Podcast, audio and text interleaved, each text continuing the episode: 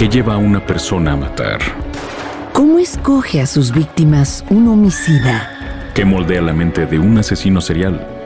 Cada semana nos adentramos en la mente, métodos y locura de los asesinos seriales más notorios alrededor del mundo. Acompáñanos a los lugares de los hechos, a la historia, a la vida de estos criminales. Asesinos seriales. Una producción de Parcast y Spotify.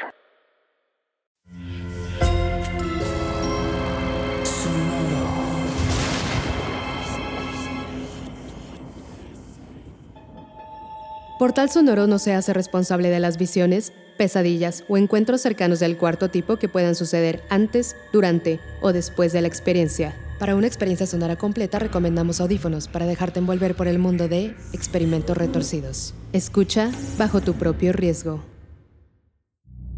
Ah, la curiosidad. Si fuera un pecado, todos estaríamos en el infierno. Pero como no lo es, y por el contrario, nos ayuda a entender y sobrevivir, te doy la bienvenida al segundo de tres capítulos del miniserial dedicado a los experimentos genéticos de Warwick Care con las abejas. Un poco de Terrortainment para acompañarte en tu día.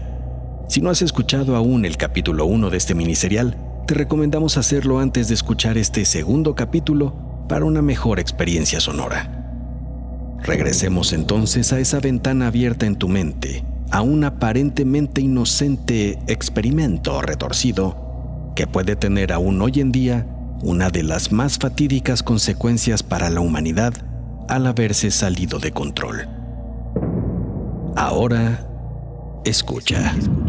Solo escucha el sonido de las manecillas. Escucha cómo se desvanecen una a una.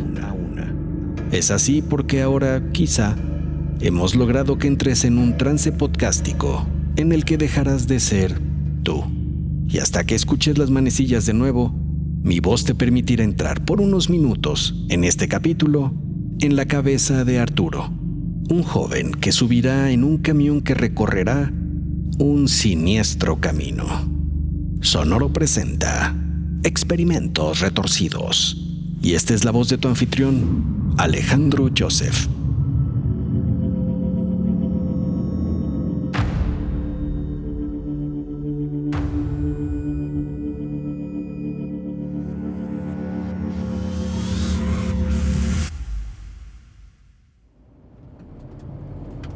El autobús que va de San Sebastián de Yali a Managua, capital de Nicaragua, hace casi seis horas de camino a pesar de solo ser 200 kilómetros de recorrido. El autobús debe atravesar la sinuosa carretera montañosa que lleva del norte del país a la capital. Viajar por carretera, y esa carretera en específico, siempre te pone nervioso. Todo te pone nervioso, aunque nadie lo nota, porque nunca sudas ni te enrojeces. No sabes por qué, pero como tú sí sientes ese nervio por dentro, te gusta distraerte platicando con otros pasajeros. Tus familiares lo ven como una ventaja. Dicen que como tienes carisma y puedes mentir sin sudar, eso de andar hablando con la gente te va a llevar tarde que temprano a ser diputado o presidente del país algún día. Para ti, solo es un asunto para no ceder al pánico. Y la gente, confinada en un autobús, suele hacerte segunda amablemente hasta en los temas más triviales. ¿Y ese tamal, mi amigo, de qué es? ¿A quién va a visitar, señora? ¿Cuántos años tiene su hijo? Se ve muy grande ya en esa foto. Un chavalo me vendió un gallo pinto de rechupeta en la estación. Se lo recomiendo. Es un camión de pasajeros, sin lujo, que va medianamente lleno debido a las corridas seguidas que hay en el día a Managua, ya que ese camión salió a las 0.30 de la madrugada. En su cabina el conductor escucha salsas de Luis Enrique, quizá para despejarse, pero definitivamente también despeja a los pasajeros que, como tú, intentan dormir un poco.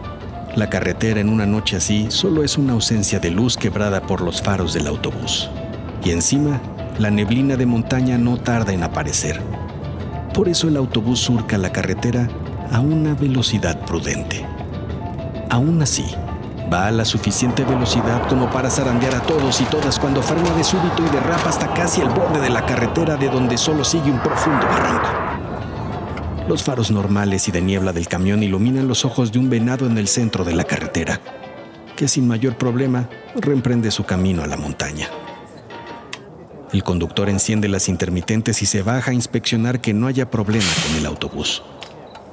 Uno de los pasajeros, el único que había podido comenzar a dormir según atestiguaste, se estampó contra el asiento de adelante y se abrió levemente la frente.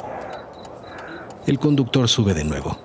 Cuidado, amigo, no traes ganado, grita el hombre que se abrió la cabeza. El conductor tarda en reponer el ánimo. En el silencio de la noche, retoman el camino. Te encuentras muy nervioso. Tratas de disimularlo sonriendo y rascándote la piel del brazo que ya tienes prácticamente al rojo vivo decides ir al baño a refrescarte la cara. Camino a él notas a la señora que te comentó de su hijo, al hombre que comió su tamal tratando de dormir, al hombre que va a visitar a su primo para un negocio revisando unos documentos y finalmente a dos pasajeros que escabullen a tu mirada tan pronto te acercas a ellos. ¿Qué hubo, paisanos? Qué susto lo del... Eh, ¿Son amigos ustedes? Primos, te responde uno mientras se va de tu mirada. Sigues tu camino al baño.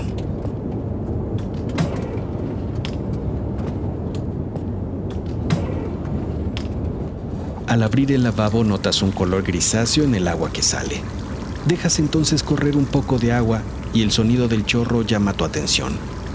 Te parece un zumbido. Cierras la llave y el zumbido continúa.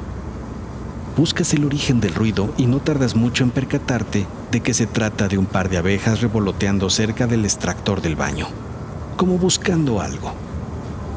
Tú les tienes pánico a esos insectos, así que con un movimiento lento abres la puerta y te dejas ir al pasillo para luego cerrar con velocidad la puerta y así impedir que las abejas salgan.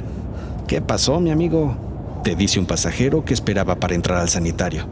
Eh, nada, le aconsejo no entrar. Hay un par de abejas allá adentro. Hay un par de abejas que se veían un poco agresivas. Todas las abejas parecen agresivas, pero a mí nunca me ha picado alguna. Yo creo que huelen el miedo, mi amigo. Tras esto, el hombre entra al baño. Cuando regresas la mirada al pasillo, sorprendes a los dos hombres de hace un momento rehuyendo nuevamente de súbito a tu mirada.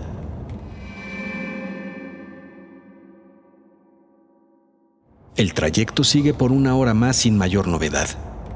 Estando tú en uno de los asientos delanteros, puedes ver perfectamente que el conductor se halla más relajado luego del incidente del venado. Sin embargo, todo cambia en los siguientes segundos. De la nada, el conductor suelta un grito de dolor y el volante. Luego trata de meter el freno, pero otro dolor lo hace girar en dirección contraria y aprieta el acelerador. Tus latidos se van a mil cuando puedes ver que el camino se acaba y solo sigue una pronunciada pendiente que luego lleva al precipicio del camión. Todo se zangolotea nuevamente en el camión. Las pertenencias salen volando de un lado a otro, los vidrios vuelan como suspendidos en el aire y el metal se comprime con los golpes contra las rocas en el camino, hasta que, de pronto, todo queda inmóvil. El camión ha quedado hecho un apretado acordeón.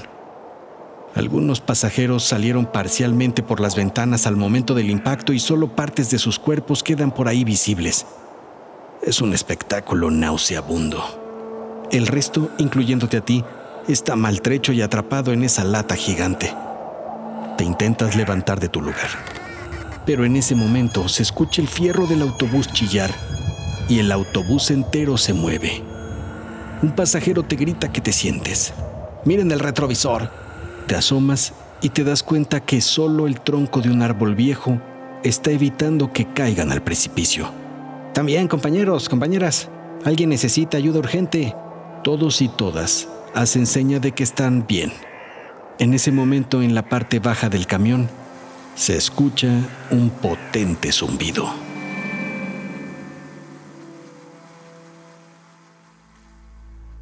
Uno de los hombres sospechosos que habían evadido tu mirada en el pasillo está en una especie de shock. Es un campesino, según puedes apreciar con la poca luz que hay en ese instante. La mujer que iba a ver a su hijo trata de reconfortarlo poniéndole una mano en la rodilla. Todo estará bien. Mi primo. Le dije que era una mala idea. Su primo salió volando del autobús durante la picada del camión. El relato es interrumpido por ese zumbido que se escucha más fuerte y cercano ahora. Escuchen, escuchen bien. Los que traigan ropa oscura, quítensela ahora mismo. Eso las atrae. Si traen ropa impregnada con fragancia floral, lo mismo. Traten de no sudar. Eso las vuelve locas. Es importante que no se muevan. Es importante que no hagan movimientos bruscos. ¿De qué habla, señor? Le pregunta uno de los pasajeros que tiene atrapada la pierna entre fierros del costado del autobús. No escucha el zumbido. Sí, responde el hombre. Nos van a matar. Mi primo y yo robamos unos panales para llevarlos a las afueras de Managua y de ahí comenzar de nuevo el negocio, pero temo que se han escapado y deben estar muy molestas. ¿Abejas? Las abejas no matan. Había unas en el baño. Estas sí, lo he visto. Son abejas que trajeron del África e intentaban mezclar con las nuestras. Resultó un monstruo. En ese momento, una joven grita y se agita. Volteas a verla y tiene un par de abejas cerca de ella. La joven se comienza a agitar y con ella el camión entero se tuerce acercándose al precipicio. De pronto no son dos, sino 10, 30, 50 abejas que entran por la ventana y se dirigen a la mujer. La mujer grita y algunas abejas se meten en su boca. El enjambre parece cubrirla por completo y, súbitamente, la mujer cesa de moverse y las abejas se retiran a una esquina del camión como para reagruparse. Todo el camión queda en un extraño silencio por un momento, como si existiera en ese instante una tregua.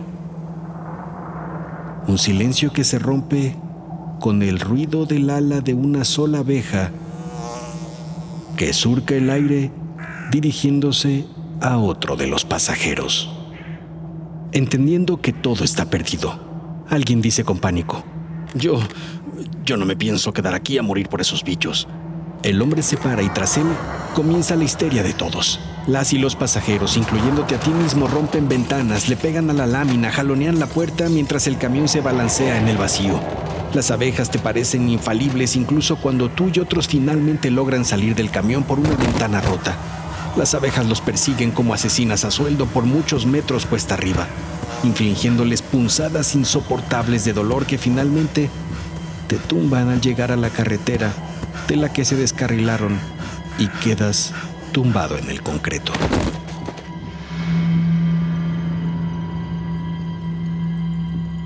Al día siguiente estás en el hospital. Todo tu cuerpo te duele y estás con suero y soluciones intravenosas para apaciguar el veneno.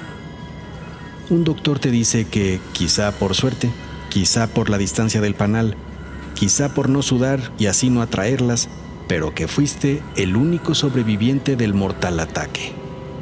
Agradeces al doctor que sale del lugar, pero en ese momento, afuera, puedes ver a dos abejas revoloteando en la ventana, como queriendo pasar a visitarte.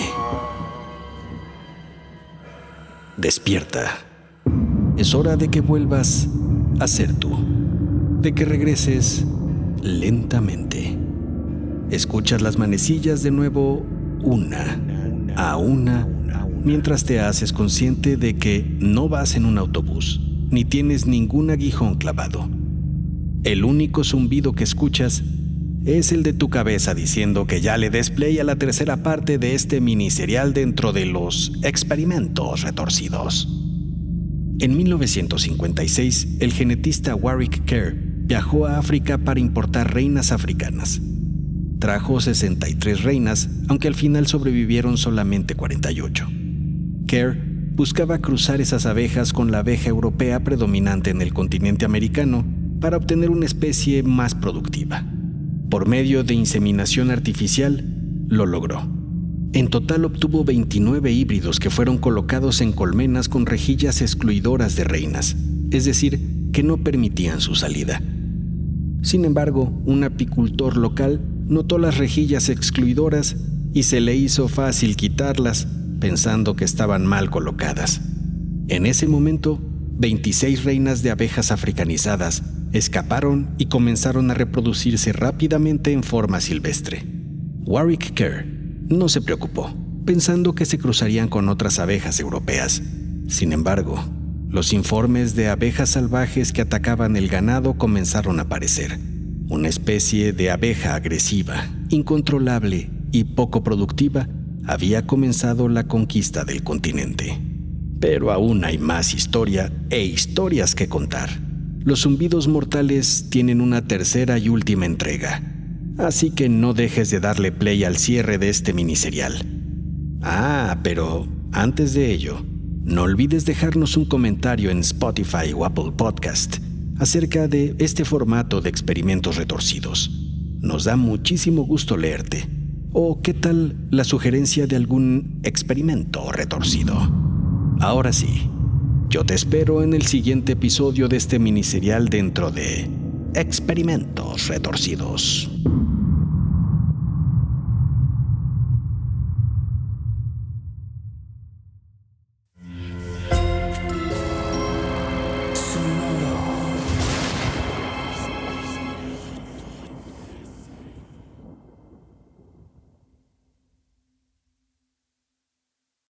Lucky Land slots, you can get lucky just about anywhere. Dearly beloved, we are gathered here today to. Has anyone seen the bride and groom?